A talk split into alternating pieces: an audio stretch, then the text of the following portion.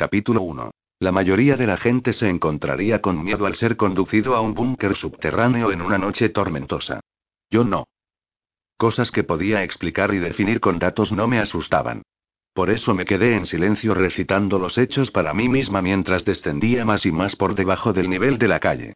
El búnker era una reliquia de la Guerra Fría, construido como protección en un momento en que la gente pensaba que los misiles nucleares estaban a la vuelta de cada esquina. En la superficie, el edificio afirmaba albergar una tienda de óptica. Eso era por enfrente. No daba miedo en absoluto. ¿Y la tormenta?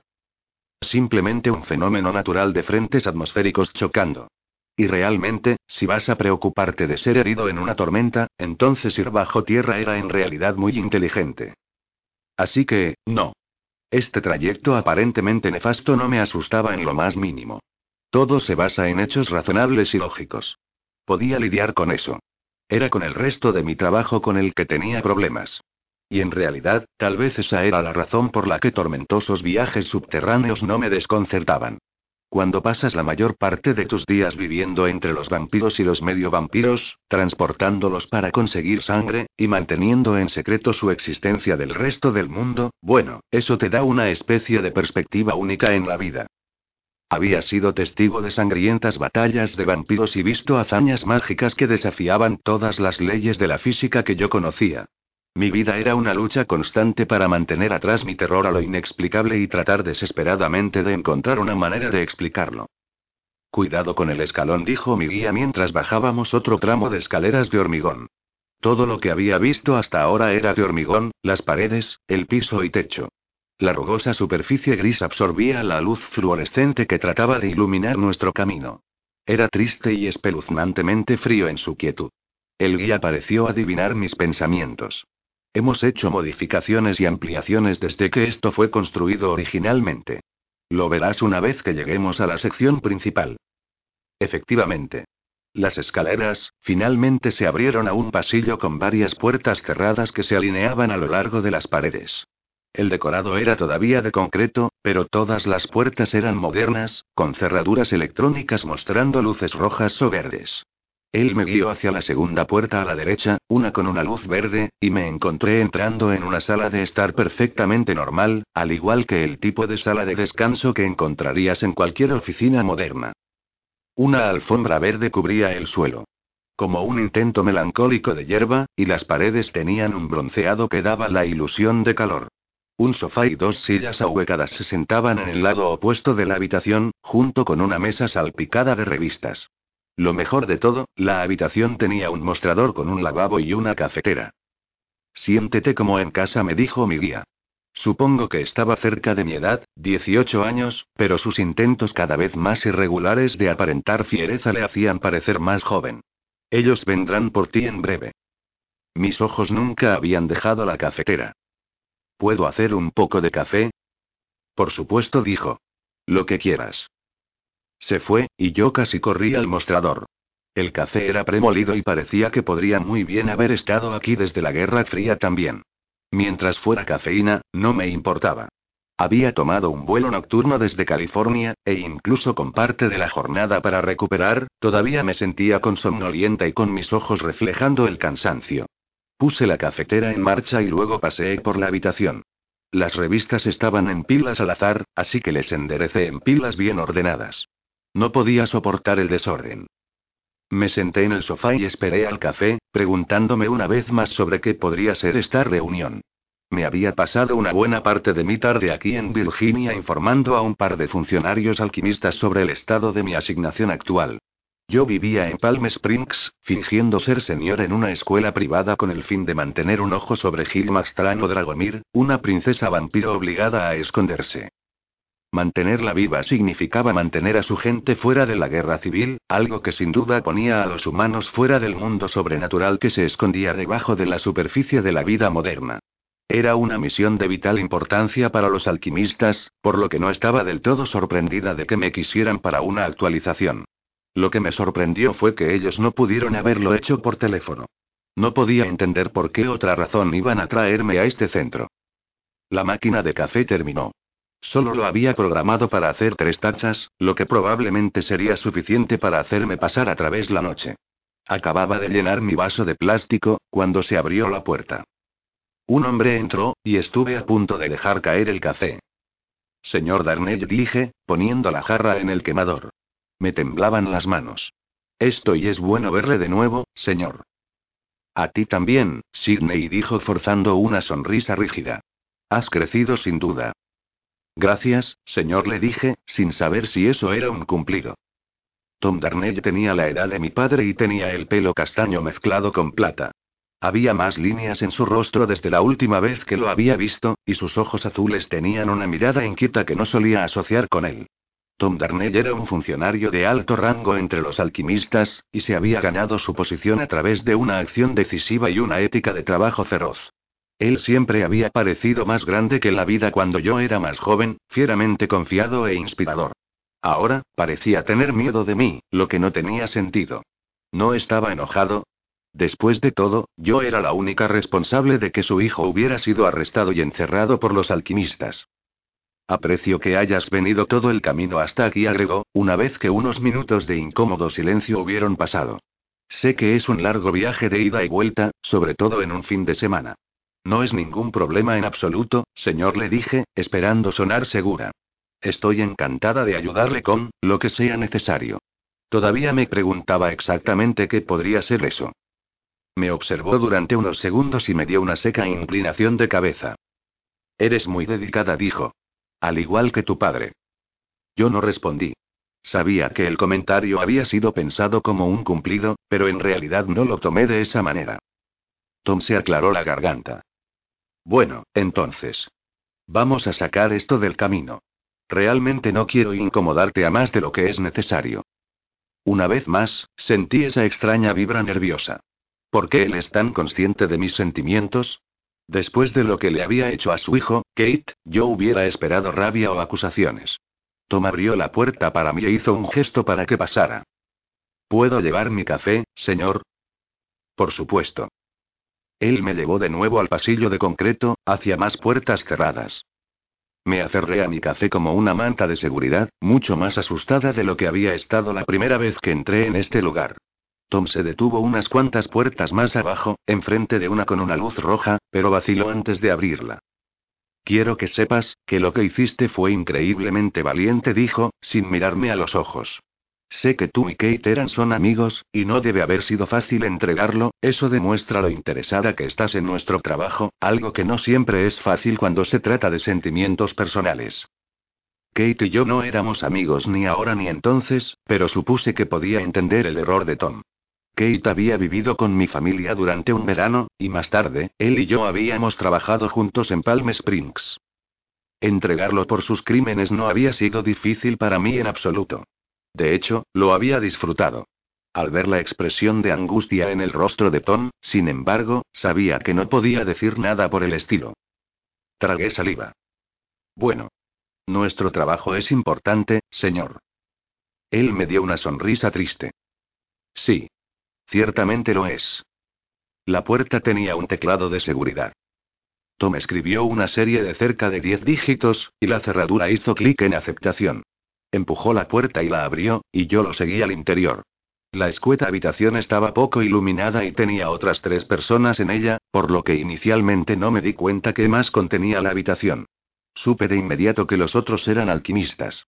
No había otra razón para que ellos estuvieran en este lugar. Y, por supuesto, poseían los signos reveladores que los habrían identificado, incluso en una calle muy transitada. Trajes de negocios con colores indescriptibles. Brillantes tatuajes de lirios dorados en sus mejillas izquierdas. Era parte de la uniformidad que todos compartimos. Éramos un ejército secreto, escondido en las sombras de nuestros compañeros humanos. Tres de ellos estaban sosteniendo carpetas y mirando hacia una de las paredes. Eso fue cuando me di cuenta del fin de esta habitación. Una ventana en la pared miraba a través de otra habitación, una mucho más iluminada que esta. Y Kate Damey estaba en esa habitación. Se lanzó a través del cristal separándonos y empezó a golpearlo. Mi corazón corrió, y di unos pasos atrás asustada, segura de que iba a venir detrás de mí. Me relajé un poco. Muy ligeramente. La ventana era un espejo unidireccional. Apretó las manos contra el cristal, mirando frenéticamente adelante y atrás a las caras que sabía que estaban allí, pero que no podía ver. Por favor, por favor, chilló. Déjenme salir. Por favor, déjenme salir de aquí. Kate parecía un poco más esquelético que la última vez que lo había visto. Tenía el cabello despeinado y parecía como si hubiera sido cortado en nuestro mes que estuvimos separados. Llevaba un traje gris claro, el tipo que veías en los presos o enfermos mentales, lo que me recordó al concreto en el pasillo. Lo más notable de todo era la mirada de desesperación y terror en sus ojos y o más bien su ojo. Kate había perdido uno de sus ojos, en un ataque de vampiros que yo había ayudado a orquestar en secreto. Ninguno de los alquimistas sabía eso, al igual que ninguno de ellos sabía que Kate había violado a mi hermana mayor, Carly. Dudaba que Tom Darnell me hubiera alabado por mi dedicación si hubiera sabido de mi secreto acto de venganza. Al ver el estado de Kate ahora, me sentí un poco mal por él y especialmente mal por Tom, cuyo rostro estaba lleno de dolor en bruto. Todavía no me sentía mal por lo que le había hecho a Kate, sin embargo. No por el arresto o el ojo. En pocas palabras, Kate Darnell era una persona mala. Estoy segura de que reconoces a Kate, dijo una de los alquimistas con un portapapeles. Su pelo gris estaba enrollado en un moño apretado, perfecto. Sí, señora, le dije. Me salvé de cualquier otra respuesta cuando Kate golpeó el vidrio con renovada furia. Por favor. Lo digo en serio. Lo que ustedes quieran. Haré lo que sea. Haré lo que sea. Voy a creer cualquier cosa. Por favor, no me envíen de nuevo allí. Tanto Tom como yo nos estremecimos, pero los otros alquimistas miraban con indiferencia clínica y garabateaban algunas notas en sus portapapeles. La mujer del maño miró hacia atrás, hacia mí, como si no hubiera habido interrupción. El joven señor Darnell ha pasado cierto tiempo en uno de los centros de reeducación. Una acción desafortunada, pero necesaria. Su tráfico de mercancías ilícitas fue ciertamente malo, pero su colaboración con los vampiros es imperdonable.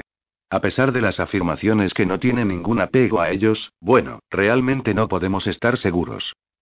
Incluso si está diciendo la verdad, también está la posibilidad de que esta transgresión pueda ampliarse en algo más que no solo una colaboración con los Moroi, sino también con los Strigoi. Hacer lo que hemos hecho lo mantiene alejado de esa pendiente resbaladiza.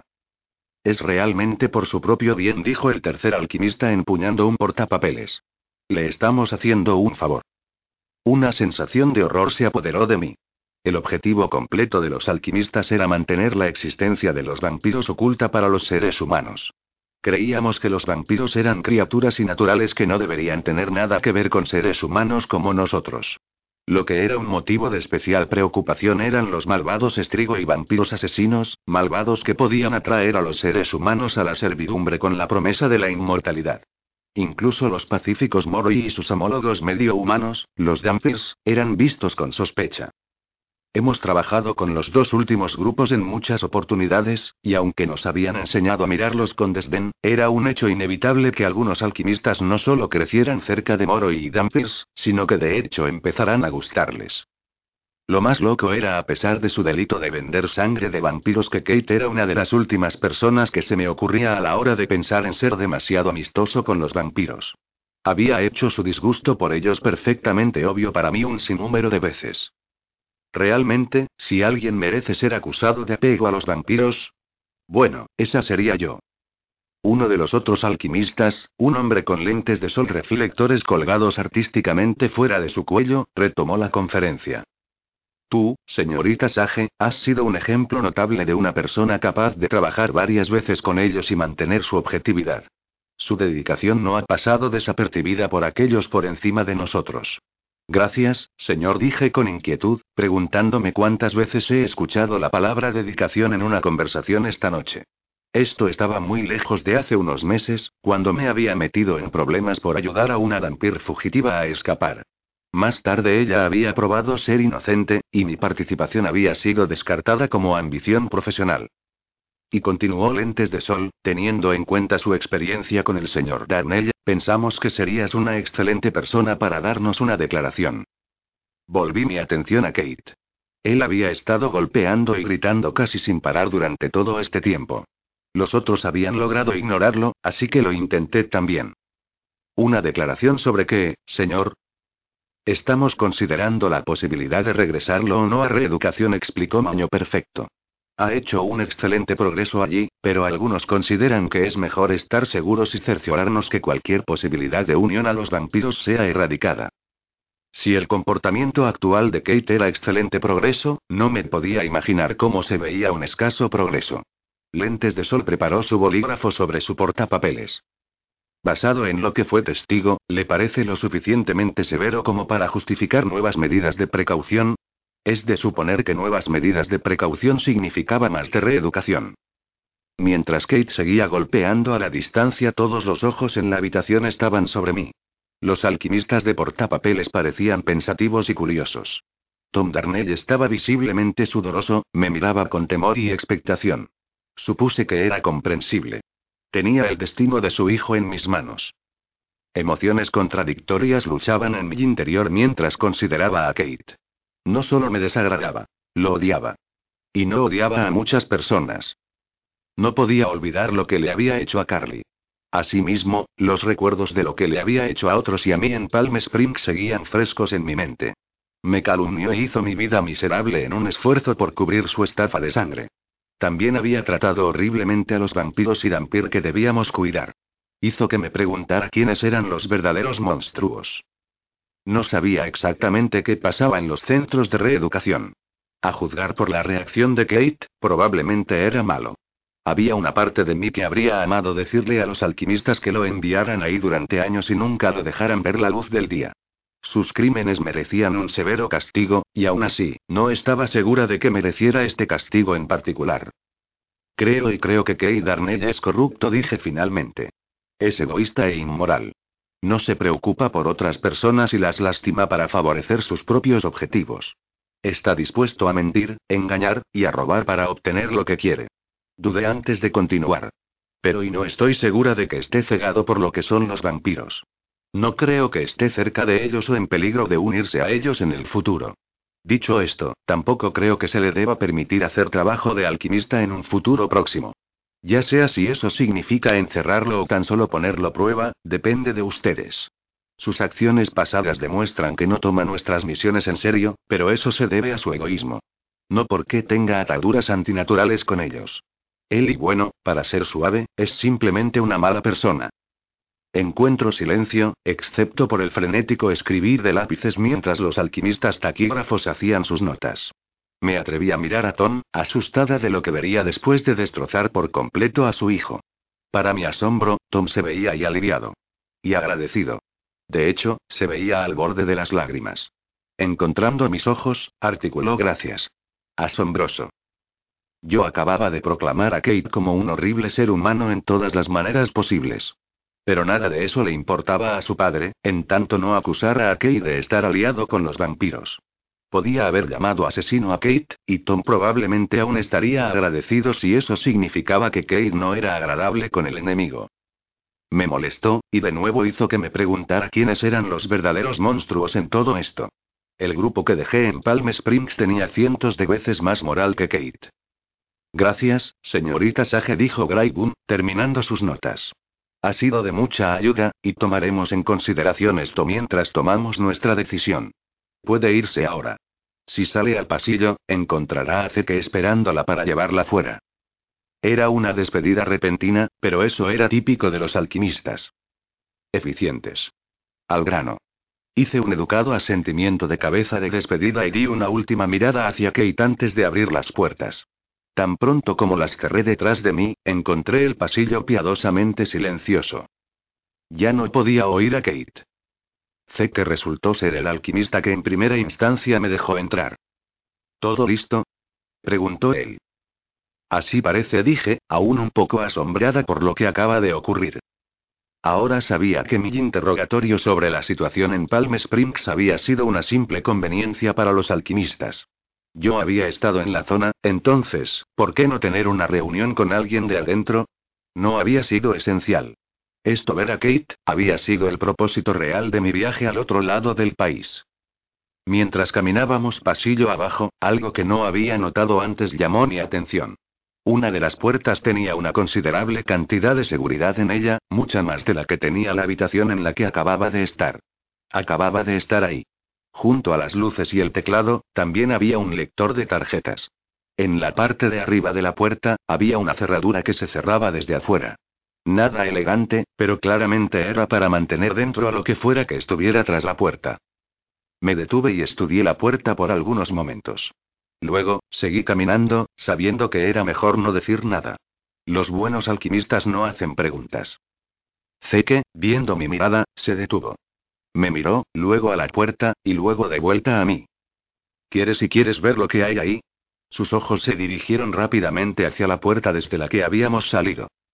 Era de bajo rango, supuse, y claramente estaba asustado de meterse en problemas con los otros.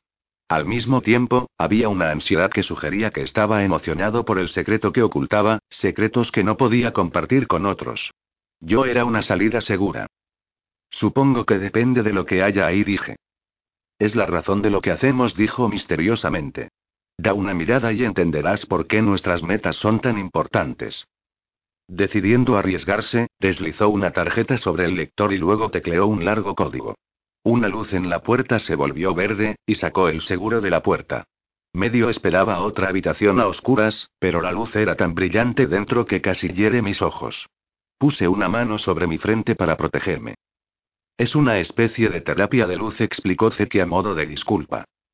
¿Sabes que las personas en las regiones nubladas tienen lámparas de sol? El mismo tipo de rayos. La esperanza es que haga a personas como él más humanos de nuevo y al menos disuadirlos de que son estrigo y... Al comienzo, estaba demasiado deslumbrada para entender lo que quería decir. Luego, al otro lado de la habitación vacía, vi una celda. Largas barras de metal cubrían la entrada, la que estaba cerrada con otro lector de tarjetas y un teclado. Parecía una exageración hasta que vi al hombre dentro. Era mayor que yo, en sus veintitantos si tenía que adivinar, y tenía un aspecto desaliñado que hacía que Kate se viera limpio y arreglado. El hombre se veía demacrado y estaba acurrucado en una esquina, sus brazos sobre sus ojos debido a la luz. Usaba esposas en las manos y los pies, y claramente no iba a ningún lugar. A nuestra entrada, nos dio un vistazo y descubrió un poco más su rostro. Me recorrió un escalofrío. El hombre era humano, pero su expresión era fría y demoníaca como todo estrigo y que había visto. Sus ojos verdes eran predadores. Sin emociones, como los asesinos que no tenían ningún grado de simpatía por las otras personas. ¿Me has traído la cena? preguntó él con una voz rasposa que debía ser fingida. Una linda chica joven, veo. Más delgada de lo que me gustan, pero estoy seguro de que su sangre aún es suculenta. Lian dijo Zeke, fatigado. ¿Sabes en dónde está tu cena? Señaló una bandeja de comida sin tocar en la celda que parecía como si se hubiese enfriado hace tiempo. Nuggets de pollo, frijoles, y una galleta. Él casi nunca come nada, me explicó Zeke. Es por eso que es tan delgado. Sigue insistiendo con la sangre. ¿Qué y qué es él? Pregunté, sin ser capaz de quitar mis ojos de Lian. Era una pregunta tonta, por supuesto. Lian claramente era humano, y aún así había algo sobre él que no estaba bien. Un alma corrupta que quiere ser estrigo y dijo Zeke. Algunos guardianes lo encontraron sirviendo a esos monstruos y nos lo entregaron. Tratamos de rehabilitarlo pero no tuvimos suerte. Sigue hablando y hablando de lo geniales que son los estrigo y sobre cómo volverá con ellos algún día y nos hará pagar. Mientras tanto, hace lo posible para pretender que es uno de ellos. Oh, dijo Liam, con una astuta sonrisa. Seré uno de ellos. Recompensarán mi lealtad y mi sufrimiento. Me despertarán, y me volveré poderoso más allá de sus pequeños sueños de mortales. Viviré para siempre y vendré por ti, por todos ustedes. Me daré un festín con tu sangre y saborearé cada gota. Ustedes los alquimistas mueven sus hilos y creen que lo controlan todo. Se engañan. No controlan nada. No son nada. ¿Lo ves? Dijo Zeke, negando con la cabeza. Patético. Y aún así, esto es lo que podría pasar si no hiciéramos el trabajo que hacemos. Otros humanos pueden volverse como él, vendiendo sus almas por la promesa vacía de la inmortalidad. Hizo el signo de los alquimistas contra la maldad, una pequeña cruz en su hombro, y me encontré haciéndolo también. No me gusta estar aquí, pero algunas veces y algunas veces es un buen recordatorio de por qué debemos mantener a los Moro y a los otros en las sombras. O por qué no podemos dejarnos engañar por ellos.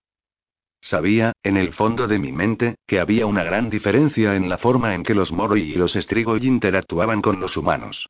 Aún así, no podía formular ningún argumento en frente de Liam. Me dejó atónita, y asustada. Era fácil creer cada palabra que los alquimistas decían. Esto era contra lo que peleábamos. Esta era la pesadilla que no podíamos permitir que ocurriera. No sabía qué decir, pero sé que no parecía esperar mucho. Venga. Vamos. Para Liam, añadió. Y será mejor que te comas esa comida porque no tendrás nada más hasta mañana. No me importa lo fría o dura que esté. Liam frunció el ceño. ¿Qué me importa la comida de los humanos cuando pronto estaré bebiendo el néctar de los dioses? Tu sangre será cálida en mis labios, la tuya y la de tu linda chica. Comenzó a reír entonces, un sonido mucho más perturbador que los gritos de Kate. La risa continuó mientras que me sacaba del cuarto. La puerta se cerró tras de nosotros, y me encontré de pie en el pasillo, entumecida.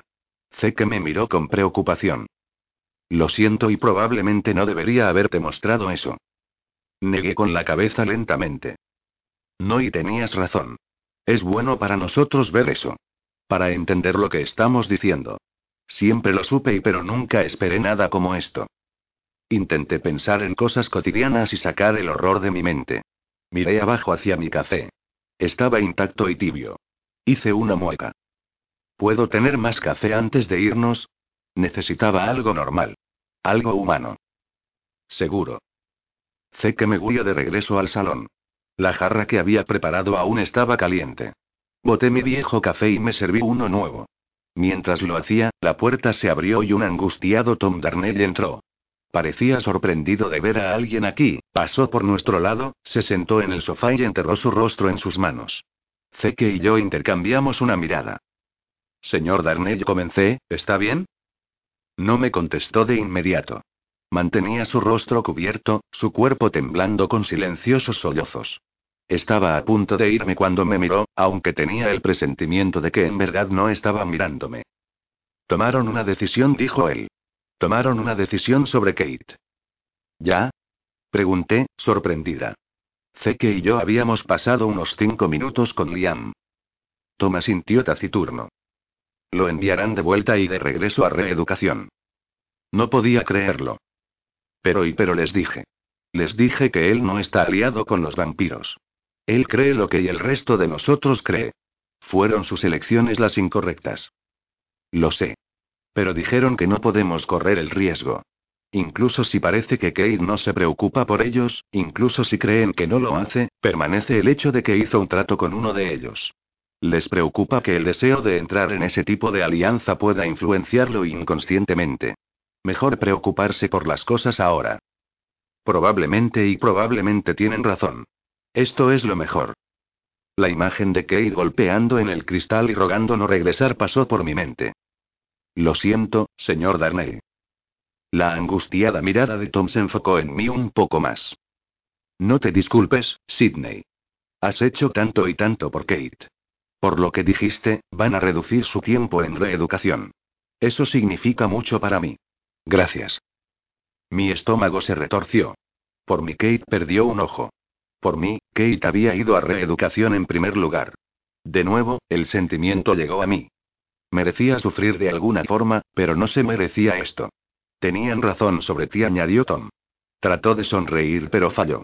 Eres un ejemplo perfecto. Tan dedicada. Tu padre debe estar tan orgulloso. No sé cómo vives con esas criaturas todos los días y todavía no pierdes la razón. Otros alquimistas pueden aprender mucho de ti. Entiendes lo que son la responsabilidad y el deber.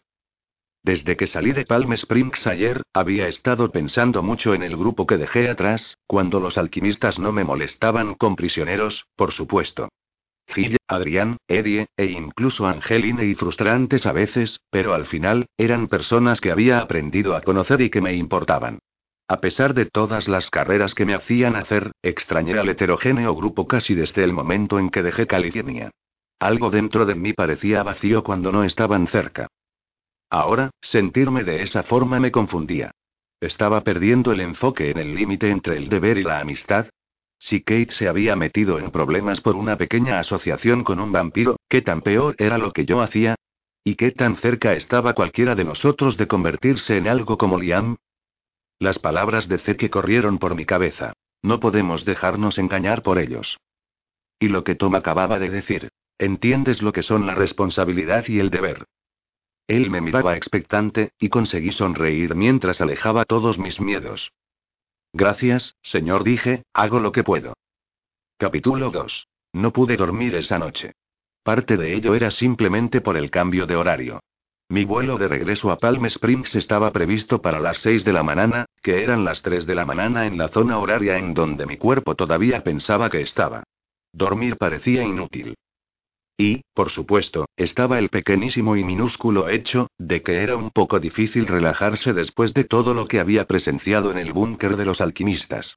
Si no me estaba imaginando los extraños ojos de Liam, entonces estaba repitiendo las constantes advertencias que había escuchado de aquellos que se acercaban demasiado a los vampiros. No ayudaba a la situación, el hecho de que tuviera la bandeja de entrada llena de mensajes de la cuadrilla de Palm Springs.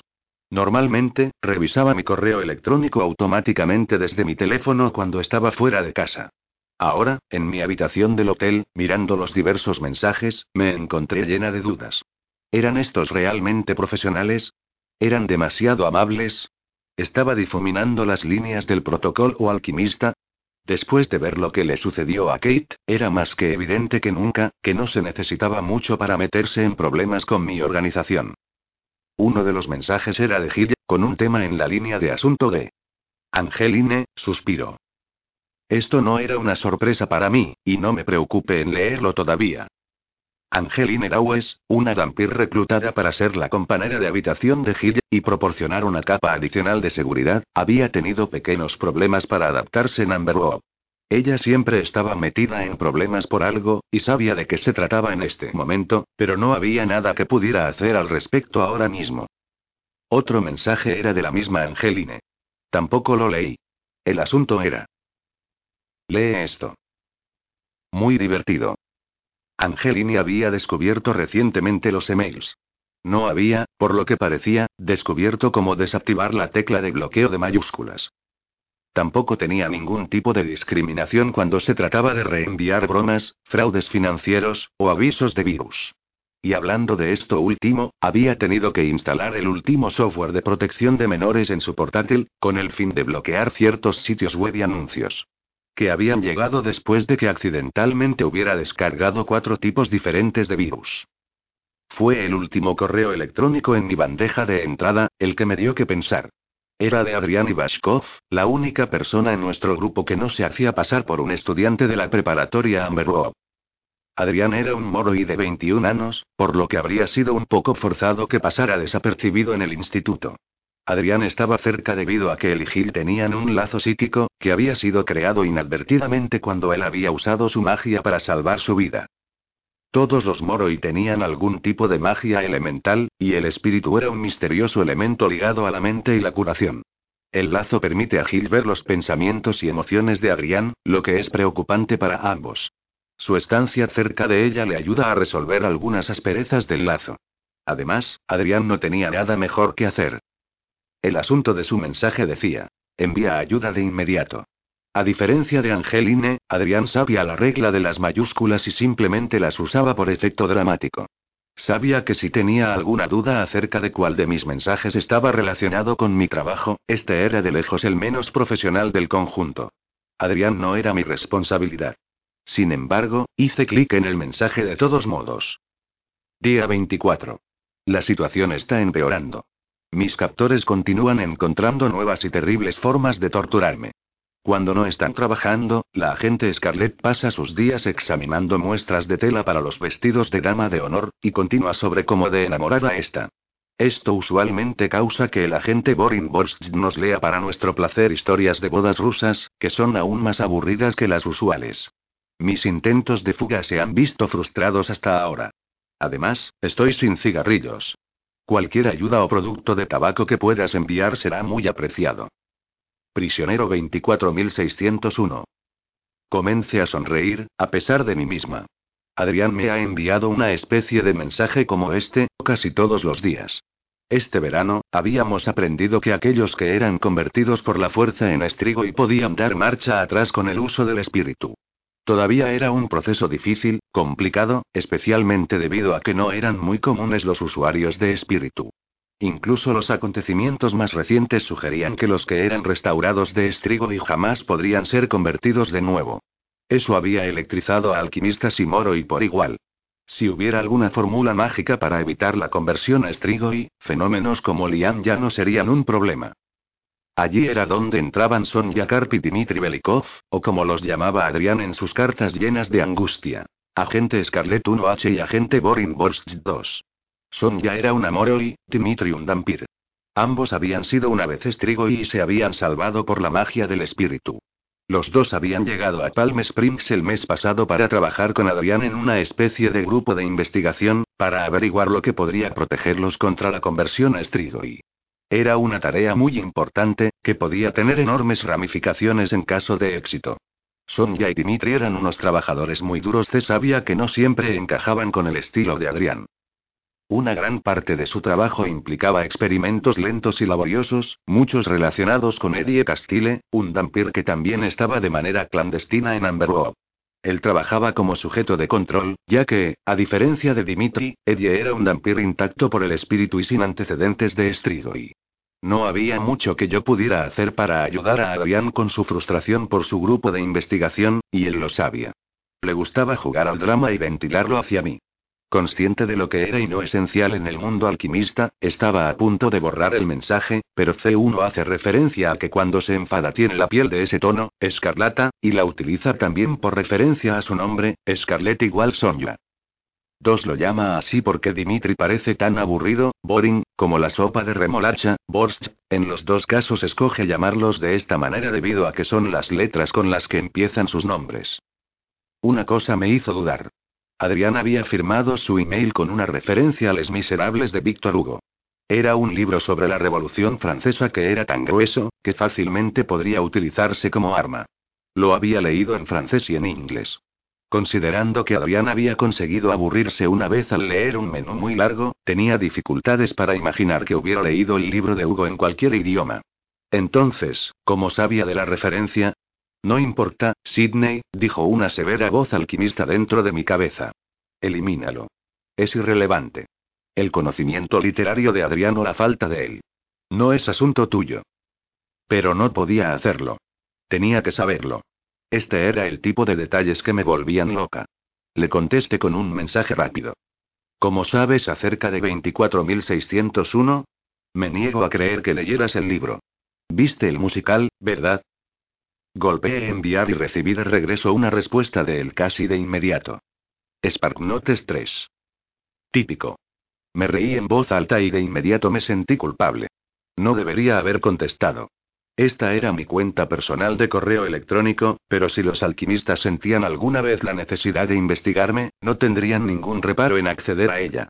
Este tipo de cosas eran condenadas, y borrar el intercambio de correos electrónicos, no importaba. Ningún dato se perdía realmente. En el momento en que aterrice en Palm Springs a las 7 de la mañana siguiente, era dolorosamente obvio que me había sobrepasado con los límites de mi cuerpo para subsistir por consumo de cafeína. Estaba demasiado cansada. Ninguna cantidad de café podría ayudar. Casi me quedé dormida en la acera del aeropuerto, esperando mi transporte. Cuando llego, no me di cuenta hasta que oí mi nombre. Dmitry Belikov saltó de un coche de alquiler azul y se dirigió hacia mí, agarrando mi maleta antes de que pudiera pronunciar una palabra. Las mujeres cercanas dejaron de hablar para mirarlo con admiración. Me puse de pie. Tres Sparknotes. Es un sitio web que contiene resúmenes sobre libros, ensayos y demás documentos de ayuda para estudiantes. No tienes que hacer eso, dije, a pesar de que ya estaba cargando mi maleta en el maletero. Por supuesto que sí dijo, sus palabras rociadas ligeramente con un acento ruso. Me dirigió una pequeña sonrisa. Te veías como si estuvieras dormida. Debo ser tan afortunada, dije, poniéndome en el lado del pasajero. Incluso si hubiera estado despierta, sabía que Dimitri habría tomado mi maleta de todos modos. Así es como era, un vestigio perdido de caballerosidad en el mundo moderno, siempre dispuesto a ayudar a los demás. Esa era solo una de las muchas cosas sorprendentes acerca de Dimitri. Su aspecto por sí solo, era sin duda suficiente para hacer detener a muchos en sus caminos. Tenía el cabello castano, recogido en una corta cola de caballo, a juego con sus ojos marrones que parecían misteriosos y seductores. Era alto, también aproximadamente dos metros. Rivalizando con algunos Moroi. Los Dampirs eran indistinguibles de los seres humanos para mí, por lo que incluso podría admitir que él marcaba bastante alto en la escala de lo atractivo. También había una energía a su alrededor, por la que no podía dejar de verme afectada. Siempre estaba en estado de alerta, siempre listo para lo inesperado. Nunca lo había visto con la guardia baja. Estaba siempre dispuesto a atacar. Era peligroso, sin duda, y me sentí reconfortada de que estuviera de nuestro lado. Siempre me sentí segura cerca de él, y un poco cautelosa. Gracias por el viaje a Nadí. Podría haber pedido un taxi. Incluso mientras hablaba, sabía que mis palabras eran tan inútiles como cuando le dije que no necesitaba que me ayudara con mi maleta. No es ningún problema, me aseguro, conduciendo hacia los suburbios de Palm Springs. Se limpió el sudor de la frente y de alguna manera lo hizo verse atractivo. Incluso tan temprano en la mañana, el calor comenzaba a aumentar. Sonia insistió. Además, no hay ningún experimento hoy. Fruncí el ceno ante eso. Esos experimentos y el increíble potencial que representaban para evitar la creación de más estrigo eran muy importantes. Dimitri y Son ya lo sabían y se dedicaron a la causa. Sobre todo los fines de semana, cuando Adrián y Eddie no tenían clases. Lo cual hacía esta noticia muy desconcertante. Mi propia ética de trabajo tenía dificultades para comprender por qué no había ninguna investigación en marcha en un domingo. Adrián. Supuse. Tal vez él no estaba en el estado de ánimo H para investigar hoy. Parcialmente dijo Dimitri. También perdimos a nuestro sujeto de control. Eddie dijo que tenía algún tipo de conflicto y no podía hacerlo. Mi ceno se profundizó. ¿Qué conflicto podría tener Eddie? Eddie también estaba intensamente dedicado. Adrián a veces lo llamaba Mini Dimitri. Aunque Eddie iba a la escuela preparatoria y completaba las tareas al igual que yo, sabía que dejaría cualquier tarea al instante para ayudar con el bien común. Se me ocurrió solo una cosa que tendría prioridad sobre ayudar a encontrar una cura H de ser estrigo y... Mi corazón de pronto se aceleró. ¿Gilla está bien? Tenía que ser ella. Alguien me lo hubiera dicho, ¿verdad? El objetivo principal de Eddie en Palm Springs y el mío. Era mantenerla a salvo. Si estaba en peligro, eso se impondría sobre todo lo demás. Está bien, dijo Dimitri. Hable con ella esta mañana. No estoy seguro de lo que está pasando, pero Eddie no estaría lejos sin una buena razón. Supongo que no murmure, todavía preocupada. Tú te preocupas tanto como yo bromeo, Dimitri. No creí que fuera posible. Es mi trabajo preocuparme. Siempre tengo que asegurarme de que todos están bien. A veces no es algo malo asegurarte de que tú también estás bien. Puedes encontrar lo que realmente ayuda a los demás. Me burle. Rose siempre bromeaba sobre tu sabiduría de maestro Zen H. ¿Estoy recibiendo un poco de eso? Si es así, puedo ver por qué ella era impotente contra tus encantos. Esto me valió una de las raras risas genuinas de Dimitri. Eso creo. Si le preguntas, ella dice que fue por las estacadas y la decapitación. Pero estoy seguro de que fue la sabiduría zen la que ganó al final. Mi sonrisa de respuesta inmediatamente se fundió en un bostezo. Era increíble que pudiera bromear con un vampir. Solía tener ataques de pánico estando en la misma habitación con ellos o los Moroi. Poco a poco, durante los últimos seis meses, mi ansiedad había comenzado a disminuir. Nunca me sacudiría el sentimiento de galteridad H que recibía de todos ellos, pero había recorrido un largo camino. Una parte de mí sabía que era algo bueno que todavía dibujara esa línea entre ellos y los humanos, pero también era bueno ser flexible a fin de hacer mi trabajo más suave. No demasiado flexible, advirtió esa voz interior de alquimista. Aquí estamos, dijo Dimitri, llegando al frente de la residencia en la preparatoria Amberwood. Si se dio cuenta de mi cambio de humor, no lo dijo. Deberías descansar un poco. Lo intentaré, dije.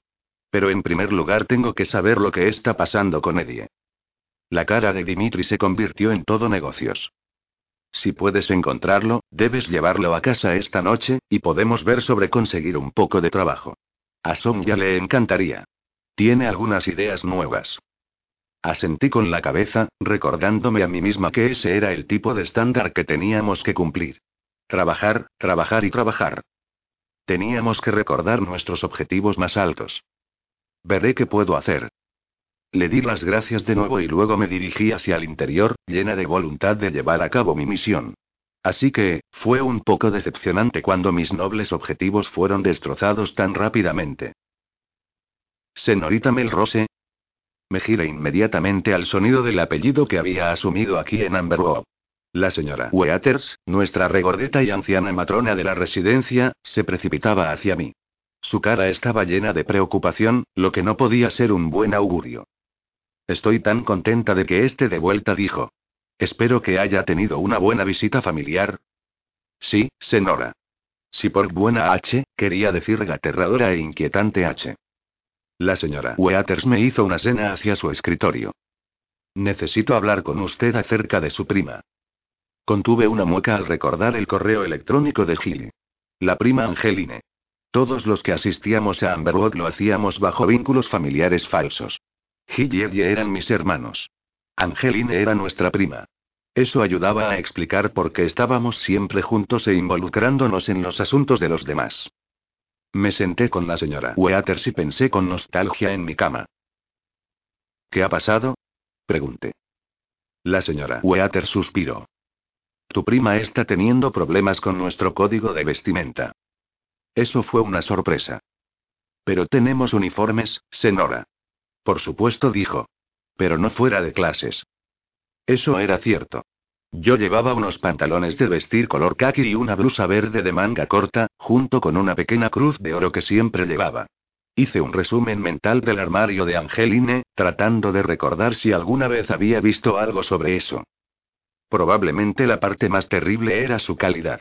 Angelini había venido de los vigilantes, una comunidad mixta de humanos, moroi, y dampirs que vivían en los montes Apalaches.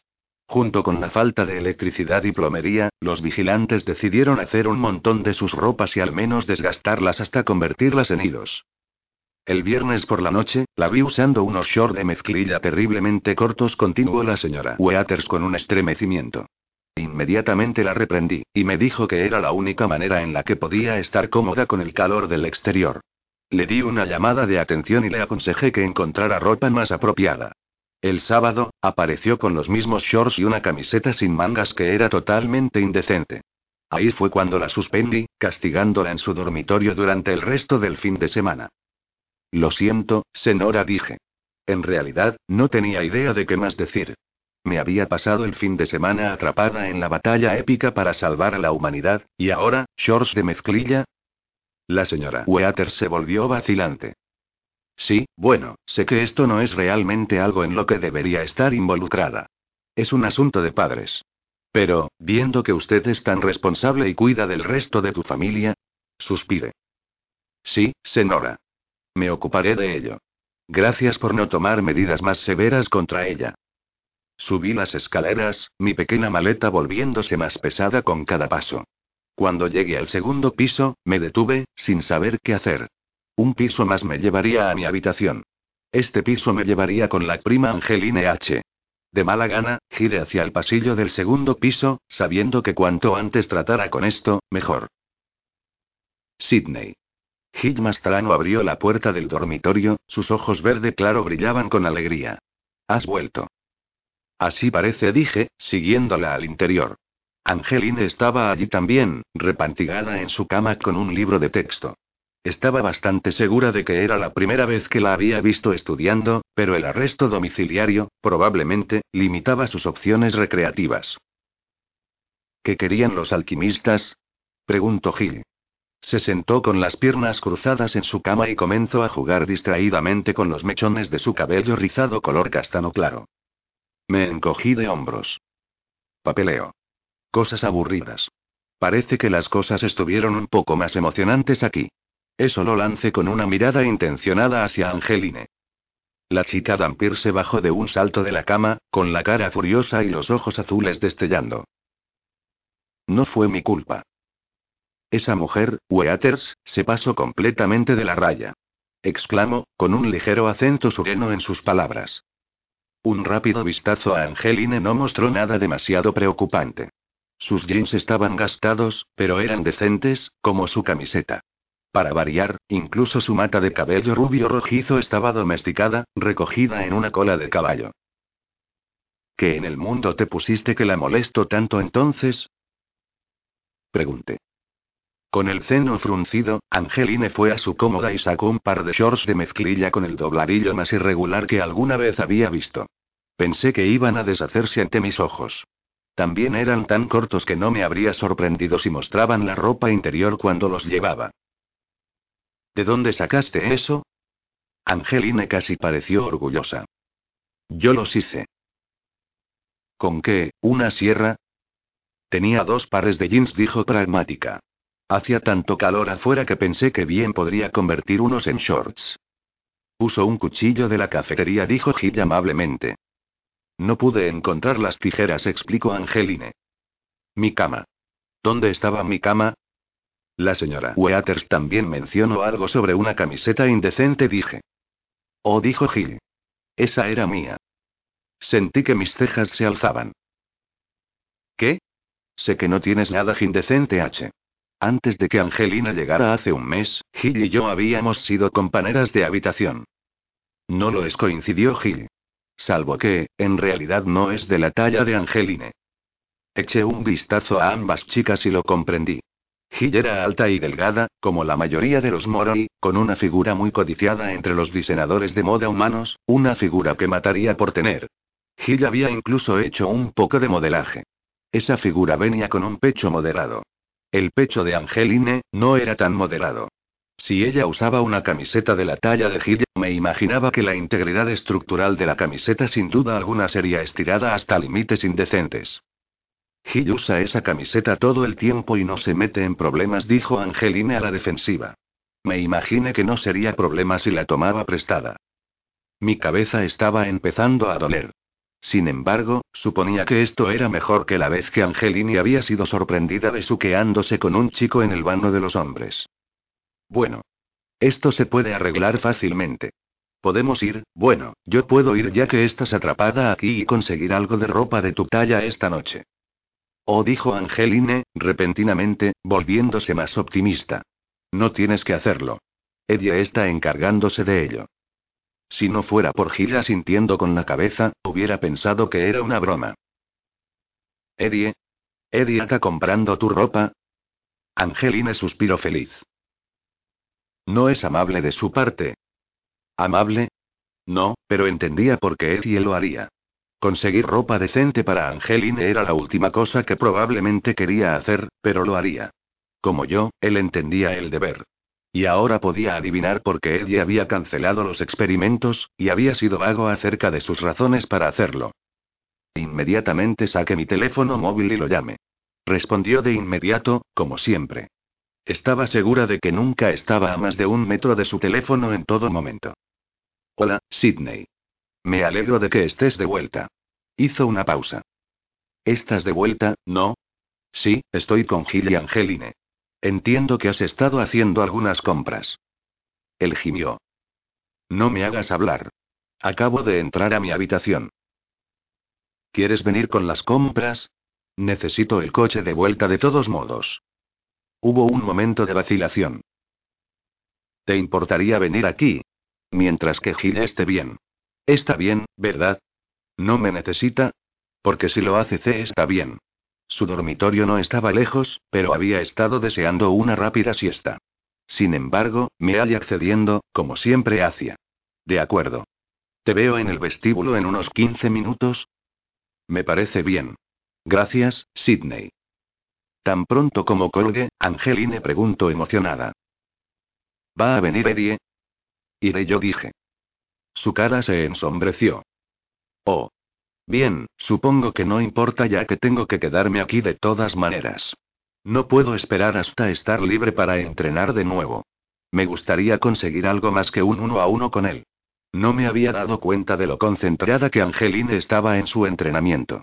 De hecho, parecía verdaderamente emocionada ante la perspectiva de este. Dejé la habitación y me sorprendí al encontrar a Gil justo detrás de mí una vez que la puerta se cerró. Sus ojos estaban muy abiertos y ansiosos. Sidney lo siento. La observé con curiosidad, preguntándome ahora si había hecho algo. ¿Por qué? Hizo senas hacia la puerta. Por Angeline. Debería haberlo hecho mejor, mantenerla fuera de problemas. Casi sonreí. Ese no es tu trabajo. Sí, lo sé. Miro hacia abajo, dejando que algo de su largo cabello cayera hacia adelante. Pero aún así. Sé que debería ser más como tú. En su lugar, simplemente he estado, ya sabes. Divirtiéndome. Tienes derecho a hacerlo, dije, tratando de ignorar el comentario sutil sobre mí. Debería ser más responsable, razonó. Eres responsable, le asegure. Especialmente comparada con Angeline. Mi familia tenía un gato en Utah que yo estaba bastante segura, era más responsable que Angeline. La cara de Gil se iluminó, y la dejé así para poder regresar la maleta a mi habitación. La llegada de Angeline y mi trabajo en destrozar a Kate me había hecho merecedora de mi propia habitación en la residencia, algo que atesoraba. Dentro de esta, todo estaba en calma y ordenado. Mi mundo perfecto. El único lugar que el caos de mi vida no podía tocar. La cama perfectamente hecha, estaba pidiéndome que durmiera en ella. Rogando, en realidad. Pronto, le prometí.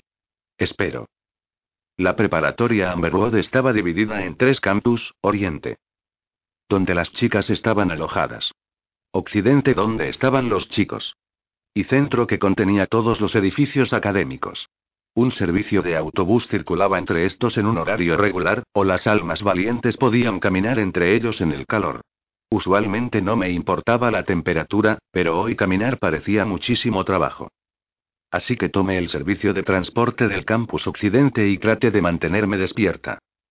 El vestíbulo del dormitorio de los chicos era muy parecido al mío, las personas yendo y viniendo ya fuera para ponerse al día en trabajos académicos o simplemente disfrutando del domingo libre. Mire alrededor. Pero Eddie todavía no estaba aquí. Hola, Melbourne. Me giré y encontré a Trey Juárez acercándose, con una sonrisa sobre su cara bronceada. Era un estudiante de último año como yo y había tomado el sobrenombre de Melbourne después de que uno de nuestros profesores demostrara ser incapaz de recordar Melrose. Honestamente, con todos esos nombres, era un milagro que yo supiera quién era yo misma. Hola, Trey dije. Trey era una auténtica estrella de fútbol americano, pero también bastante cerebrito, sin importar lo mucho que intentara esconderlo.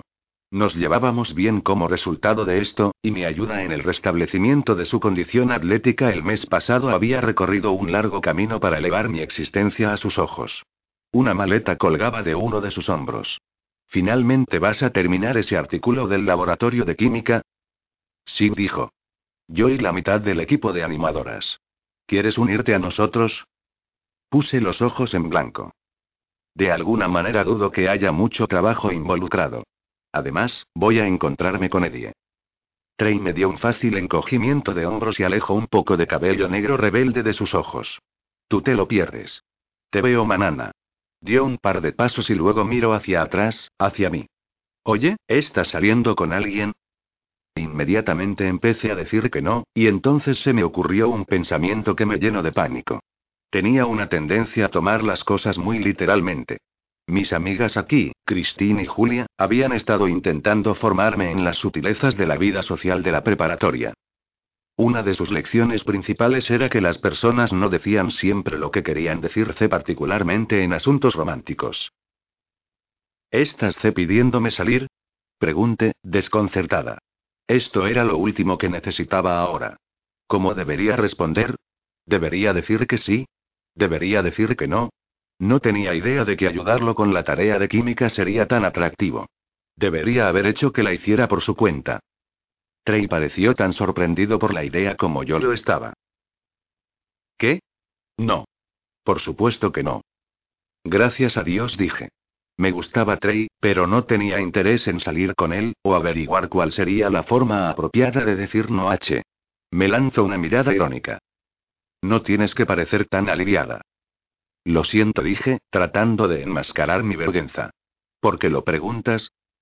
Porque conozco al chico perfecto para ti. Estoy bastante seguro de que es tu alma gemela. Ahora estábamos de regreso a un territorio familiar. Lógica contra falta de lógica.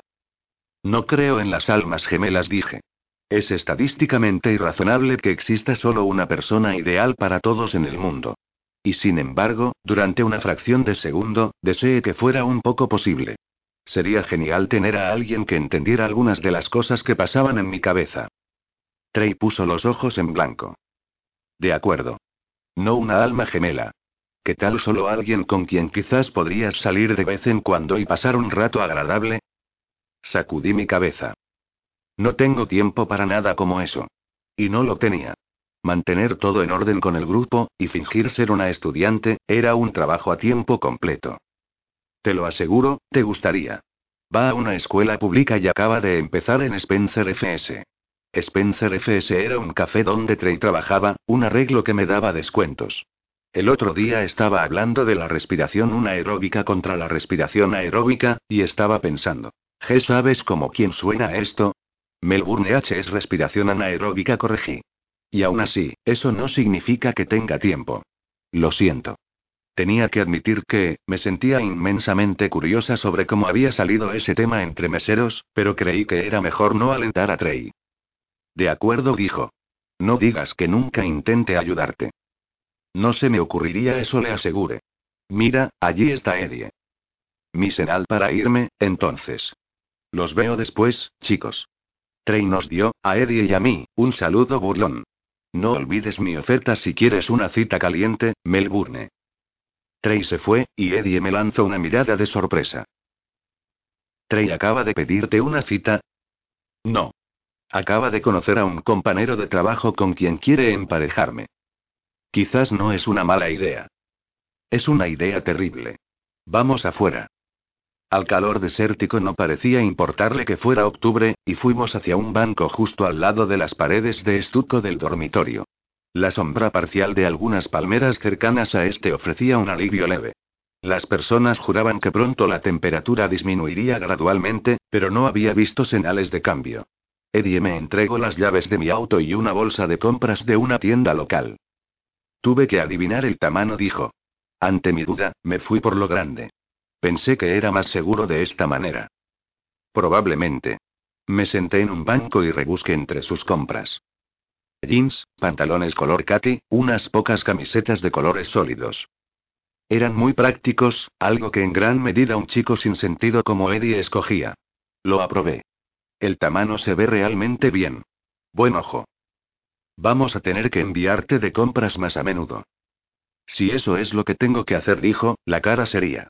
No pude evitar reír por la sorpresa. Estaba bromeando. Puse las camisas de vuelta en la bolsa. Sé que esto podría no haber sido muy divertido. La cara de Eddie no mostró reacción alguna. Oh, vamos. Está bien. No tienes que jugar a estar estoico conmigo. Sé que no lo disfrutaste. Estoy aquí para hacer un trabajo. No importa si lo disfruto o no. Empecé a protestar, pero luego lo pensé mejor. Después de todo, ¿no era esa mi filosofía también? ¿Sacrificar mis propios deseos por metas más altas? Eddie estaba intensamente dedicado a esta misión. Nunca se echaba atrás. No esperaba nada menos de él, sino el enfoque de una solamente. Así que, ¿significa que tienes ganas de algunos experimentos esta noche? Pregunté. Por supuesto se detuvo y lo reconsideró. ¿Vienen Gil y Angeline? No. Angeline todavía está bajo arresto domiciliario. Gracias a Dios, dijo con visible alivio. Su reacción fue probablemente la cosa más sorprendente que sucedió hoy. No podía imaginar por qué Eddie se vería tan aliviado. Aparte de su lealtad de guardián hacia Gil, también estaba loco por ella. Él habría hecho cualquier cosa por ella, aunque no fuera su trabajo, pero se negaba a compartir sus sentimientos con ella. Pensaba que no era digno de una princesa. Un pensamiento incómodo se me ocurrió. ¿Estás, estás evitando a Gil, por lo de ella y Mika? Mika era el compañero de cuarto de Eddie, un buen chico que ha causado en Eddie un trauma digno de todo tipo de terapia, debido a que tenía mucha similitud con el mejor amigo muerto de Eddie, Mason. Mika también tenía una extraña relación de pseudo citas con Gil. Ninguno de nosotros estaba feliz por eso, ya que aparte de los vigilantes, Humanos saliendo con Moro y Odam era estrictamente tabú. Por fin habíamos decidido que sería imposible mantener a Gil fuera de la vida social, y ella juró que nada serio o físico estaba pasando entre ella y Meka. Ellos solo pasaban mucho tiempo juntos. Y coqueteaban sin cesar. Él no sabía la verdad acerca de ella, pero me preguntaba en qué momento él querría más de su relación. Eddie seguía insistiendo en que era mejor para Gil tener una relación casual con un ser humano que una con un indigno vampir como él, pero sabía que tenía que ser una tortura. Por supuesto que no dijo Eddie bruscamente. No es a quien quiero evitar. Es a Angeline. ¿Angeline? ¿Qué ha hecho ahora? Eddie se pasó una mano por el cabello con frustración. El suyo era de un rubio arena, no muy diferente del mío, que era de un dorado oscuro. La similitud hacía fácil para nosotros pasar por gemelos. Ella no me deja en paz. Siempre está dejando caer estos comentarios sugestivos cuando estoy a su alrededor, y no deja de mirarme. Tal vez, tú no crees que sea raro, pero lo es. Siempre está mirando. Y no la puedo evitar porque está con Gil gran parte del tiempo, y tengo que mantener a salvo a Gil. Pensé en las recientes interacciones. ¿Estás seguro de que estás leyendo esto correctamente? Nunca he notado nada. Eso es porque no te das cuenta de ese tipo de cosas, dijo. No te puedes imaginar cuántas excusas encuentra para frotarse contra mí. Después de verla en sus caseros shorts de mezclilla, de hecho me lo podía imaginar. Uh. Bueno, tal vez pueda hablar con ella. Con eso, Eddie volvió de nuevo a su faceta profesional. No. Es mi problema, mi vida personal. Lidiaré con ello. ¿Estás seguro? Porque puedo, y dijo suavemente.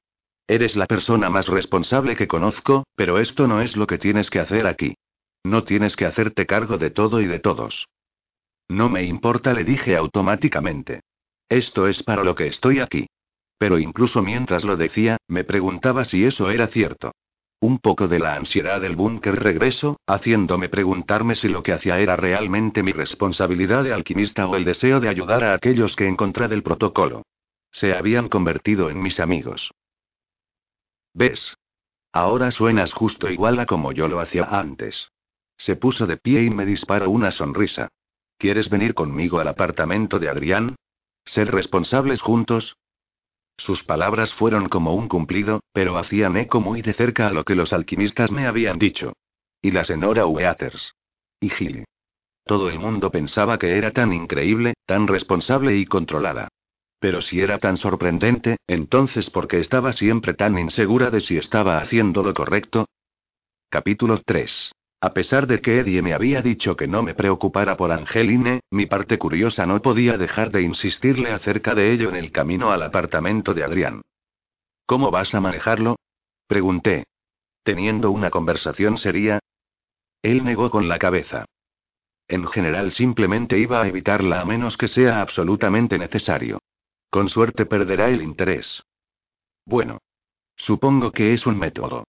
Pero, me refiero a que, eres una persona muy directa. Si él estuviera frente a un cuarto lleno de y, entraría sin dudarlo. Tal vez en lugar de eso deberías probar ese tipo de enfoque.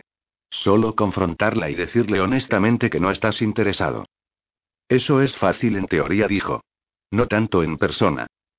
A mí me parece fácil. Eddie se mostró escéptico. Eso es porque nunca has tenido que hacerlo. Ir al apartamento de Adrián fue mucho más fácil de lo que antes había sido para mí. Su apartamento solía pertenecer a Kate era también el sitio donde un moro llamado Lee y dos Estrigo y habían muerto. Era difícil librarse a esos recuerdos. Los alquimistas me habían ofrecido el apartamento, ya que también había asumido la plena responsabilidad de Palm Springs, pero se lo había cedido a Adrián. No estaba segura de que quisiera vivir allí, y él había estado bastante desesperado por tener su propio lugar. Cuando había visto lo feliz que el apartamento lo hizo, supe que había tomado la decisión correcta. Adrián abrió la puerta antes de que tuviéramos la oportunidad de tocar. La caballería. Gracias a Dios. Escondí una sonrisa cuando Eddie y yo entramos. Lo primero que siempre me impactaba de este lugar era la pintura amarillo soleado que Adrián había puesto en las paredes. Estaba convencido de que ayudaba al estado de ánimo y nos había advertido que no cuestionáramos sus sensibilidades artísticas. El hecho de que el amarillo contrastara terriblemente con sus muebles de cuadros usados, era aparentemente irrelevante. O tal vez yo simplemente no era lo suficientemente artística para apreciarlo. Sin embargo, en realidad hallaba al estilo errático reconfortante. Tenía poco parecido con la decoración de Kate, haciendo un poco más fácil borrar los acontecimientos de aquella terrible noche. A veces, cuando miraba alrededor de la sala de estar, contenía el aliento cuando las visiones del cruel ataque Estrigo y de la muerte de Lee me atormentaban. El sello de Adrián en el apartamento era como luz ahuyentando las terribles sombras del pasado. A veces, cuando estaba deprimida, la personalidad de Adrián tenía un efecto similar. Bonita blusa, Sage me dijo, inexpresivo. Realmente hace resaltar el color khaki de tus pantalones. Dejando de lado su sarcasmo, parecía sumamente contento de vernos. Tenía la complexión alta y delgada que la mayoría de los chicos moro y tenían, junto con su piel normalmente pálida, aunque no pálida estrigo y. Odiaba admitirlo, pero era más guapo de lo que tenía derecho a ser. Llevaba el cabello castaño oscuro despeinado con estilo y tenía unos ojos que a veces parecían demasiado verdes para ser reales. Adrián tenía puesta una de esas camisas estampadas de botones que estaban de moda en los chicos últimamente, con un estampado azul que me gustó. Olía como si hubiera estado fumando hace poco, lo que no me gustó. Dimitri y Son ya estaban sentados en la mesa de la cocina revisando un montón de papeles con notas escritas a mano. Los documentos estaban esparcidos sin orden por todos lados, lo que me hizo preguntarme cuánto trabajo realmente podrían estar llevando a cabo. Yo hubiera tenido esas páginas cuidadosamente apiladas y organizadas por tema. Me alegro de que estés de vuelta, Sidney dijo Sonia. He necesitado un poco de apoyo femenino aquí. La hermosura de su cabello rojo y pómulos altos se vio empañada por el hecho de que mostraba sus colmillos cuando sonreía. A la mayoría de los moros se les enseñaba desde temprana edad a evitar eso, para impedir ser detectados por los humanos. Sonia no tenía reparos en hacerlo en privado. Eso todavía me fastidiaba. Dimitri me sonrió. Eso hizo que su ya hermosa cara lo fuera aún más, y supe que la sabiduría de Maestro Zen no fue la razón por la que Rose se había enamorado de él. Supongo que no tomaste una siesta. Mucho que hacer, dije. Sonia le lanzó a Eddie una mirada curiosa. Hemos estado preguntándonos dónde estabas. Ocupado en Amberwood, dijo Eddie vagamente. Había dicho en el auto que podría ser mejor si la indiscreción de Angeline y sus compras forzadas no eran mencionadas. Ya saben, vigilando a Gil y Angeline. Además, estaba esperando hasta que Sidney regresara, ya que ella quería ver lo que estábamos haciendo. Dejé pasar la mentira blanca. ¿Cómo está Angeline? preguntó Dimitri. ¿Está mejorando? Eddie y yo intercambiamos miradas. Hasta allí el evitar sus indiscreciones. ¿Mejorar de qué forma exactamente? Pregunté. ¿En el combate, en seguir el código de vestimenta, o en mantener las manos para sí misma? ¿O en dejar de gritar? añadió Eddie. ¿Te diste cuenta de eso también? Pregunté. Es difícil no hacerlo, dijo. Dimitri pareció sorprendido, lo cual no era una cosa común. Él no era agarrado por sorpresa muy a menudo, pero por otra parte, nadie podía realmente prepararse para lo que Angeline podría hacer. No me di cuenta que tenía que ser más específico, dijo Dimitri después de una pausa.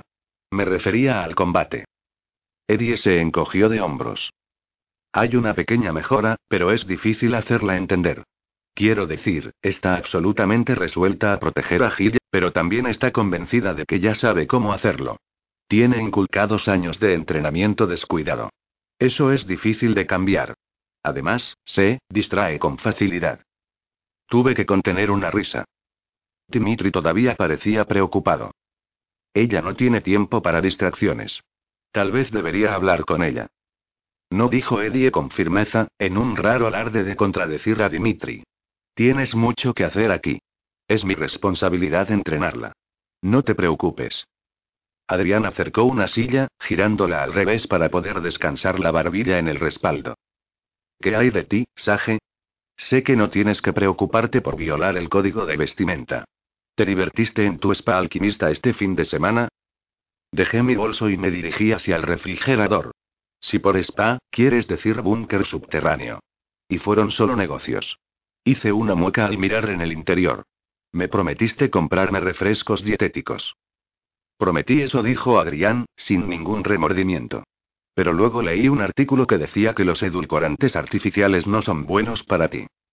Así que, me imaginé que tenía que tener cuidado de tu salud. Hizo una pausa. No hay de qué. Dimitri dijo lo que todos estábamos pensando. Si quieres empezar a emprender hábitos saludables, podría sugerirte algunos. Si Eddie o yo hubiéramos dicho eso, a Adrián le hubiera dado igual, sobre todo porque era totalmente válido. Pero viniendo de Dimitri, eso era diferente. Había una enorme cantidad de tensión entre los dos hombres, tensión que había estado aumentando durante mucho tiempo. La novia de Dimitri, una vampir muy conocida llamada Rose Tawai, había salido brevemente con Adrián. No había querido lastimarlo, pero había estado enamorada de Dimitri todo el tiempo. Por lo tanto, no había manera de que la situación pudiera haber terminado bien. Adrián aún acarreaba un montón de cicatrices por eso y estaba particularmente lleno de resentimiento hacia Dimitri. No quisiera causarte molestias, dijo Adrián, demasiado fríamente. Además, cuando no estoy trabajando duro en esta investigación, en realidad estoy llevando a cabo un experimento adicional sobre cómo los cigarrillos y la ginebra aumentan el carisma. Como puedes imaginar, los resultados se ven muy prometedores. Dimitri arqueó una ceja. Espera, retrocede. ¿Dijiste trabajando duro? El tono de Dimitri era alegre y juguetón, y otra vez, me llamó la atención el doble rasero. Si yo hubiera hecho ese comentario, la respuesta de Adrián habría sido algo así. Absolutamente, Sage. Probablemente ganaré el premio Nobel por ello.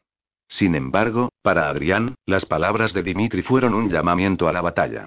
Vi un destello de algo duro en los ojos de Adrián, el indicio de un viejo dolor, y eso me molestó. Esa no era su forma de ser. Él siempre tenía una sonrisa y una ocurrencia, aunque a menudo irreverente o inapropiada. Me había acostumbrado a eso. En cierto modo me gustaba.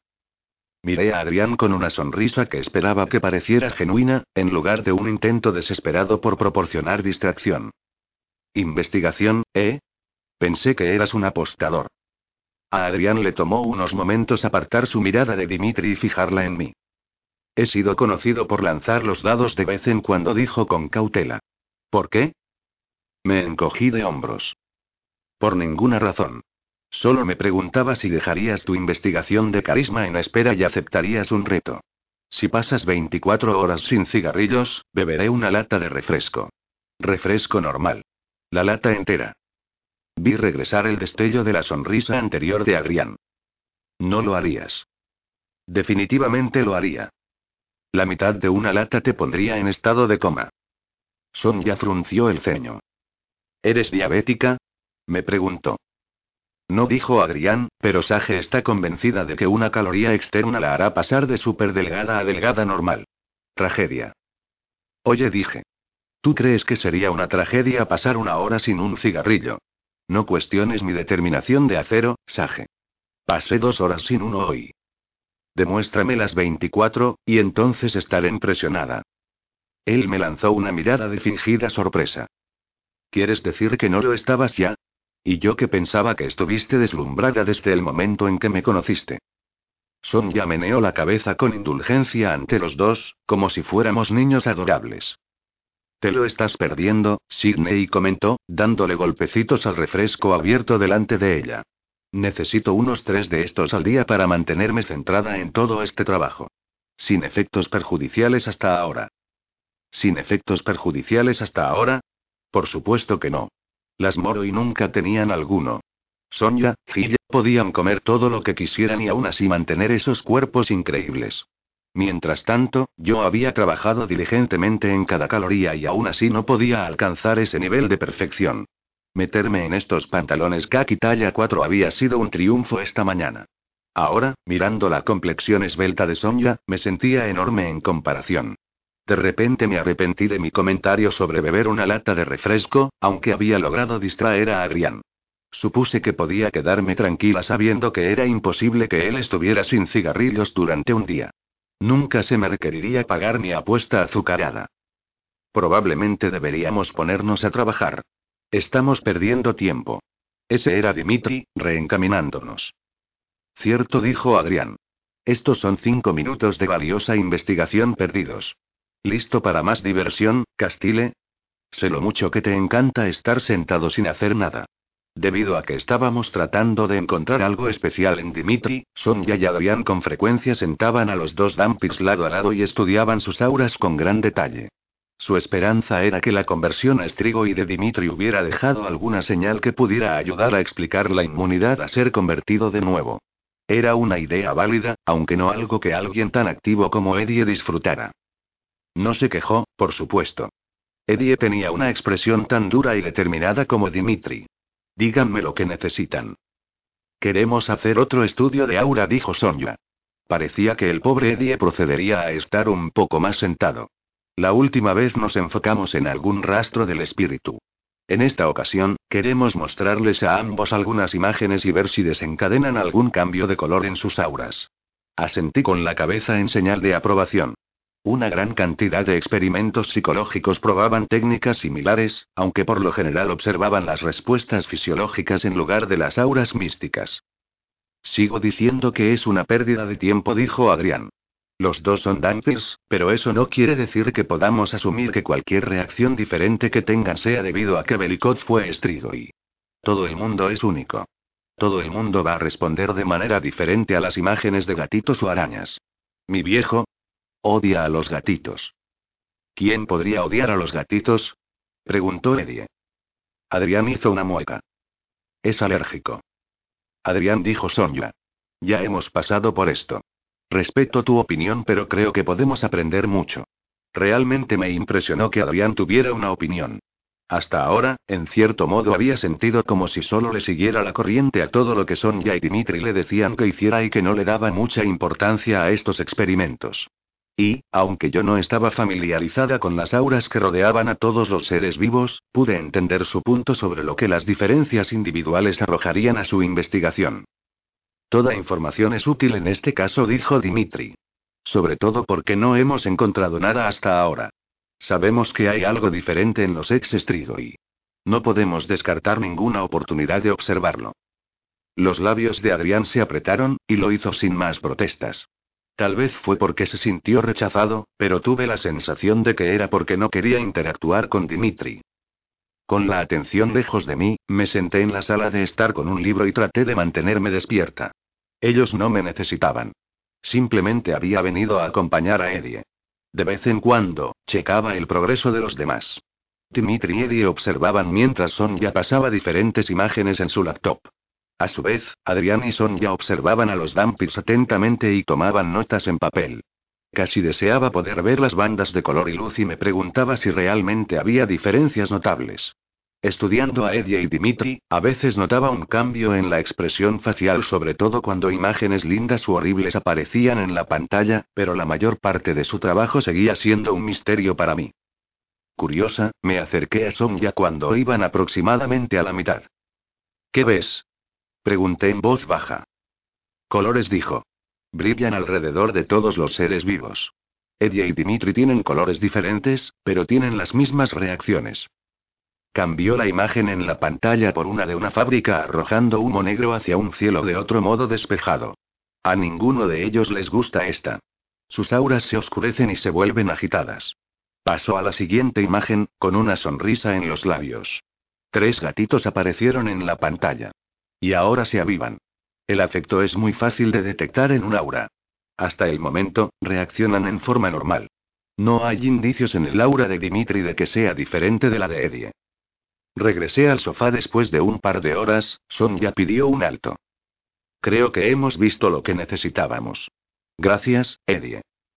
Feliz de ayudar, dijo, levantándose de su silla y estirándose.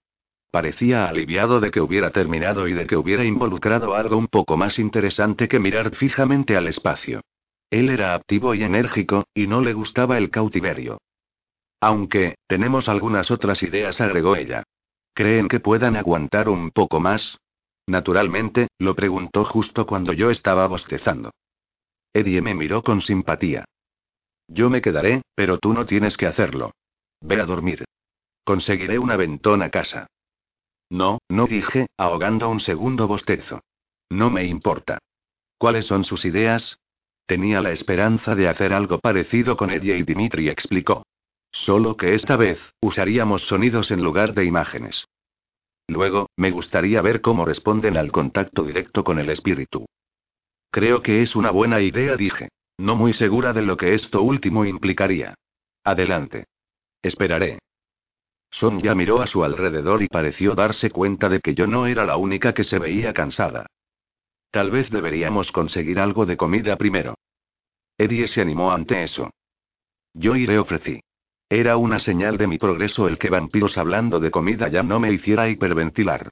Sabía que ella no se refería a sangre, no si los vampiros y yo estábamos involucrados. Además, no había ningún alimentador alrededor. Los alimentadores eran humanos que voluntariamente donaban sangre a los moro y debido al subidón que eso producía. Aquí todos sabían que ni siquiera se debía bromear sobre eso a mi alrededor. Hay un buen lugar de comida tailandesa para llevar a unas cuantas cuadras. Yo ayudaré, dijo Adrián con impaciencia. Yo ayudaré, dijo Sonia. La última vez que hiciste un mandado, te fuiste dos horas. Adrián frunció el ceño, pero no negó la acusación. Nuestras observaciones de Laura han sido idénticas de todos modos. Puedes hacerlos comenzar con los sonidos sin mí. Sonia y yo tomamos las órdenes de todos y salimos. Realmente no sentía que necesitara ayuda, pero supuse que llevar comida para cinco personas, aunque sea por unas cuadras, podría hacerse pesado y difícil de manejar. Sin embargo, pronto averigüé que tenía otros motivos para venir. Se siente bien salir y estirar las piernas, dijo. Estaba anocheciendo, con mucho menos sol y calor, una condición que los moro llamaban. Caminamos por una calle lateral que llevaba hacia el centro, bordeada por lindos departamentos y pequeños negocios.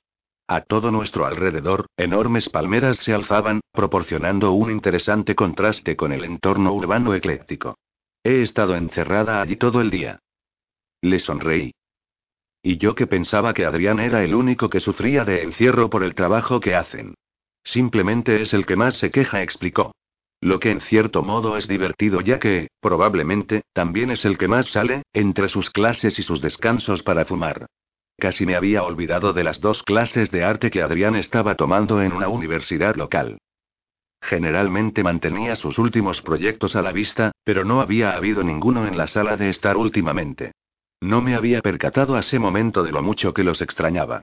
Podría causarle un mal rato, pero a veces esas visiones artísticas en la forma en que él pensaba eran fascinantes.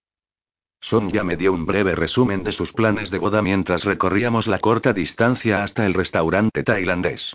Supuse que su relación con el Dampir Mikhail Tanner era de cierto modo épica en un montón de niveles.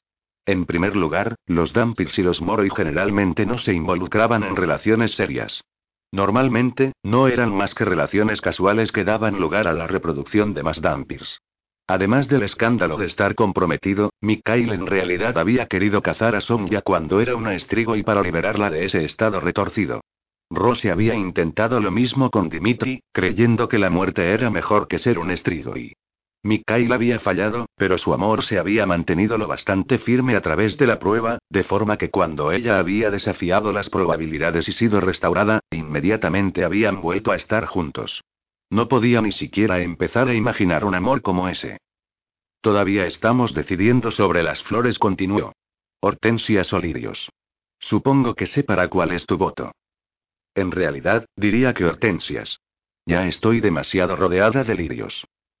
Ella se echó a reír y de repente se arrodilló cerca de un cantero lleno de gladiolas. Más de lo que piensas. Hay lirios durmiendo en este cantero. Están fuera de temporada, señalé. Nada está nunca fuera de temporada. Sonia echó un mirada encubiertamente alrededor y luego apoyó los dedos en la tierra. Momentos más tarde, aparecieron brotes verde oscuro, haciéndose más altos y más altos hasta que una trompeta de lirio rojo se abrió en la parte superior. Ah, Rojo. Los de los alquimistas son blancos, oh, ¿estás bien? Había retrocedido tanto en la acera que casi estaba en la calle. Tú, no debes hacer eso. Alguien podría ver. Nadie ha visto, dijo, poniéndose de pie. Su rostro se suavizó. Lo siento mucho. A veces se me olvida cómo te sientes acerca de esto. Estuvo mal por mi parte. Está bien, dije, sin estar segura de que lo estuviera. La magia vampírica siempre me ponía la piel de gallina. Los vampiros, criaturas que necesitaban sangre, eran lo suficientemente malos. Pero ser capaces de manipular el mundo con magia? Aún peor. Ese lirio, aunque hermoso, adquiría una ventaja siniestra ahora. No debería haber existido en esta época del año. No se habló más de magia, y pronto llegamos a la avenida principal del centro, donde estaba el restaurante tailandés. Hicimos una enorme orden de comida para llevar y nos dijeron que tardaría unos 15 minutos. Sonia y yo nos quedamos afuera, admirando el centro de Palm Springs en el crepúsculo. Compradores de última hora estaban delante de tiendas cerradas, y en todos los restaurantes había gente yendo y viniendo. Muchos de ellos tenían mesas al aire libre en la acera, y conversaciones amistosas zumbaban a nuestro alrededor. Una gran fuente, adornada con azulejos de colores brillantes, fascinaba a los niños e inspiraba a los turistas a detenerse a tomar fotografías. Sonja se distrajo fácilmente con las diversas plantas y árboles que la ciudad utilizaba para embellecer las calles. Aún sin la habilidad del espíritu para afectar a seres vivos, ella tenía mucho de jardinera. Eh, tú. Melrose Mayor. Me di la vuelta e hice una mueca cuando vi a Lia Di Stefano caminando hacia mí. Lia era una diseñadora de moda con una tienda aquí en el centro de Palm Springs. No me había dado cuenta de que estaba justo enfrente de su tienda. Si lo hubiera hecho, habría esperado en el interior del restaurante. Lia era baja pero tenía una enorme presencia, reforzada por el estilo gitano extravagante que a menudo elegía para su atuendo personal. Te he estado llamando durante semanas, dijo, una vez que llegó a nuestro lado de la calle. ¿Por qué no contestas?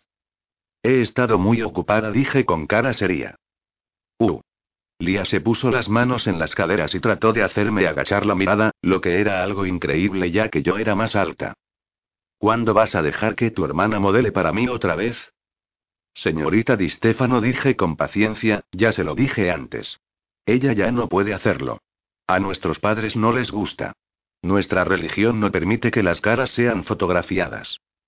El mes pasado, la complexión perfecta para pasarela y las facciones hermosas y etéreas de Gil habían atraído la atención de Lia. En vista de que ser fotografiada en masa era una mala manera de mantenerse en clandestinidad, solo habíamos accedido a dejar que Gil participara en el desfile de moda de Lia porque todas las modelos usaron máscaras venecianas. Lia había estado encima de mí desde entonces para que dejara que Gil modelara de nuevo. Era difícil porque sabía que Gil quería hacerlo, pero ella entendía también como yo que su seguridad era lo primero. Pretender que formábamos parte de alguna religión oscura a menudo había justificado nuestro comportamiento extraño ante los demás, así que me imaginé que haría que Lia me dejara en paz. No lo hizo. Nunca he oído de esos padres suyos, dijo Lia. He visto a tu familia. Visto cómo es. Tú eres la autoridad. Tú eres a la que tengo que convencer. Tengo la oportunidad de hacer un anuncio para mis bufandas y gorros en una importante revista, y Gil nació para hacerlo. ¿Qué se va a requerir para conseguirla? ¿Quieres una tajada del sueldo? Suspiré. No se trata de dinero. No podemos mostrar su cara. Si quiere presentarla con una máscara veneciana de nuevo, entonces adelante. Lia frunció el ceño. No puedo hacer eso. Entonces estamos en un punto muerto. Tiene que haber algo. Todo el mundo tiene un precio. Lo siento. No había precio en el mundo que pudiera hacerme eludir mi deber con Gil y los alquimistas. Un empleado del restaurante asomó la cabeza y gritó que nuestra orden estaba lista, gracias a Dios nos liberamos del día. Sonia se rió entre dientes mientras cargábamos nuestras bolsas y nos dirigimos por la calle para hacer la caminata hacia el apartamento de Adrián. El cielo estaba todavía púrpura con la última luz del día, y las lámparas de la calle hacían patrones aleatorios en la acera cuando emitían su luz a través de las hojas de las palmeras. ¿Alguna vez te imaginaste que tu trabajo aquí implicaría eludir a agresivas diseñadoras de moda? preguntó Sonia. No admití. Honestamente, nunca preví la mitad de las cosas que este trabajo tiene y Sonia. Un joven apareció aparentemente de la nada, bloqueando nuestro camino. No lo conocía y parecía ser un poco mayor que yo. Llevaba el cabello negro rapado y miraba con curiosidad a Sonia. Ella se detuvo y frunció el ceño. ¿Te conozco? Él se iluminó. Por supuesto. Jeff Eubanks. ¿Te acuerdas? No dijo cortésmente, después de unos momentos de estudiarlo. Debes estar confundiéndome con otra persona. Lo siento. No, no dijo. Sé que eres tú. Sonja Carp, ¿verdad? Nos conocimos en Kentucky el año pasado. Sonja se puso tensa. Había hecho de Kentucky su casa cuando fue estrigo y... Sabía que aquellos no podían ser recuerdos agradables. Lo siento, repitió, con voz tensa. No sé de qué estás hablando. El chico estaba impávido, sin dejar de sonreír como si fueran los mejores amigos. Has recorrido un largo camino desde Kentucky. ¿Qué te trae por aquí? Yo acabo de ser transferido en el trabajo. ¿Hay alguna confusión? le dije con firmeza, empujando a Sonja hacia adelante. No sabía qué confusión podría ser exactamente, pero la actitud de Sonja era todo lo que necesitaba. Tenemos que irnos. El chico no nos siguió, pero Son ya permaneció en silencio durante la mayor parte del camino a casa. Debe de ser duro, dije, sintiendo como si tuviera que decir algo. Encontrarte con gente de tu pasado. Ella negó con la cabeza. Él no lo es. Estoy segura de ello. Nunca lo había visto. Me imaginaba que solo quería evitar todo lo relacionado con ser estrigo y... ¿Estás segura? ¿No fue solo alguna relación casual? Ella me lanzó una mirada irónica. Los Strigoi no tienen relaciones casuales con los humanos. Los toman para la cena. Ese chico no debería haber sabido quién era yo. ¿Era humano? ¿No Dampir? Yo no podía distinguir la diferencia, pero los Moroi podían. Definitivamente. Son ya se había detenido de nuevo y estaba mirando hacia atrás a la figura del chico alejándose. Seguí su mirada. Debe haber alguna razón por la que te reconoció. Parece bastante inofensivo. Eso me hizo ganarme otra sonrisa. Vamos, Sidney. Me imaginé que habías estado cerca de nosotros el tiempo suficiente para saberlo. Saber que... Nunca nada es tan inofensivo como parece.